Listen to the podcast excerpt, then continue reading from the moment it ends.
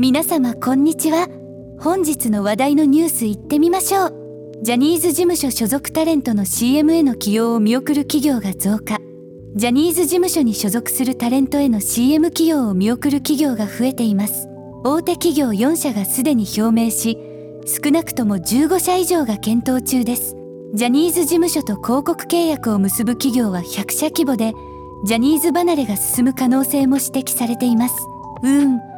これは企業にとっても難しい判断ですよね。私も以前好きなアーティストがスキャンダルに巻き込まれた時その商品を買うかどうか迷いました。企業も社会的責任と商品の訴求効果のバランスを取る必要があるでしょう。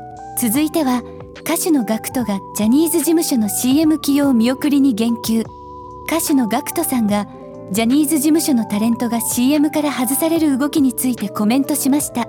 GACKT さんは企業が乗っかりコンプライアンスでタレントを外すことに疑問を呈しています。彼は企業がファンの気持ちを考慮していないと指摘しています。私も GACKT さんの意見に一理あると感じます。例えば好きな歌手が何か問題を起こしたとしてもその音楽が好きなら好きですよね。企業もファンの気持ちをもっと考慮するべきかもしれません。続いてはコインランドリーのマナーめぐり論争に。犯罪撲滅活動家であるインフルエンサーのフナイムさんがコインランドリーで乾燥が終わった洗濯物を勝手に出されたとして怒りを表明しました。店内には乾燥終了後分以内に取り出さなければ椅子に置きます。などの張り紙もなくフナイムさんはお店のルールを明確化し掲示しておくことが大切と主張しています。あらこれはちょっと気になりますね。私もコインランドリーを使うことがあるのですが洗濯物を勝手に触られるのはちょっとルールが明確でないとこんなトラブルも起きるんですね。お店もちゃんとしたガイドラインを設けるべきだと思います。続いては国際親善試合ドイツ対日本。サッカー日本代表がドイツ代表と対戦し FIFA ワールドカップ W 杯優勝経験国に対しては日本史上初となる2連勝を成し遂げました。伊東純也上田綺世浅野拓磨田中碧がゴールを決め久保建英も2アシストを記録しました。わあこれは素晴らしいニュースですね。サッカーが好きな私としては日本が強豪国に勝つのは本当に嬉しいです。特に久保建英の2アシストは注目すべきポイントですよね。日本代表がこれからも頑張ってくれることを期待しています。続いては共産党衆院選候補汚染魚コメント削除。主張交えて謝罪再炎上。元広島県福山市議で次期衆院選で広島7区候補となっている共産党の村井明美氏が櫻井よし子氏のツイートに対して汚染魚とコメントした後不適切として謝罪と削除を行いました。しかしその後もネット上で批判が続出しています。このニュースは言葉の力とその影響を改めて感じさせますね。私も以前 SNS でちょっとしたことで批判を受けたことがありますが一度発信した言葉は簡単には消えません。特に公の場での発言はより慎重になるべきだと思います。続いては東山紀之が交番のサンデーライブ。新 MC に野上新平アナウンサー。東山紀之さんがジャニーズ事務所の社長に就任しテレビ朝日系サンデーライブの MC を降板しました。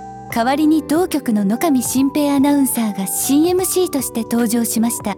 東山さんはジャニーズ事務所の創業者で元社長のジャニー喜多川氏による性加害問題で年内で芸能活動から引退することも発表しています。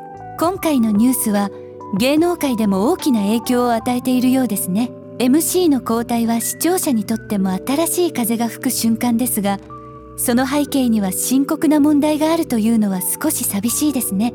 続いては建設業の人手不足コロナ前上回る来年家が建てられない可能性も。建設業の倒産が増加しており今年8月までに1082件の倒産が発生しています。物価高や職人の高齢化新卒人材の減少などが影響しています。特に人手不足が深刻で来年からは家が建てられない可能性も指摘されています。これはちょっと心配ですね。私も家を建てるのは夢の一つなのでこのような状況は気になります。特に人手不足がさらに深刻化すると地方での家の建設が難しくなる可能性もあるというのはちょっと考えさせられます。続いてはジャニーズ新社長就任東山紀之の暗部と秩父元ジュニア化衝撃証言。ジャニーズ事務所の新社長に就任した東山紀之氏に関する記事です。性加害問題をめぐりジャニーズ事務所が会見を開きましたがネット上では様々な意見が飛び交っています。所属タレントたちは知らなかった。被害を受けたことはないと話していることが多くこれに対して疑問を持つ声も多いです。この問題はジャニーズ事務所だけでなく芸能界全体に影響を与えているようですね。特に所属タレントが真実の声を上げることが問題解決につながるという意見もあります。このような深刻な問題に対してどう対処するかが今後の課題となりそうです。さて今日のニュースを振り返ってみましょう。今日はサッカー日本代表の快進撃から政治芸能建設業の人手不足そして YouTuber の動向まで多岐にわたる話題を取り上げました。どれも興味深いニュースばかりでしたね。それでは皆様今日も一日お疲れ様でした。次回も楽しみにしていてくださいね。チャンネル登録と高評価よろしくお願いします。さようなら。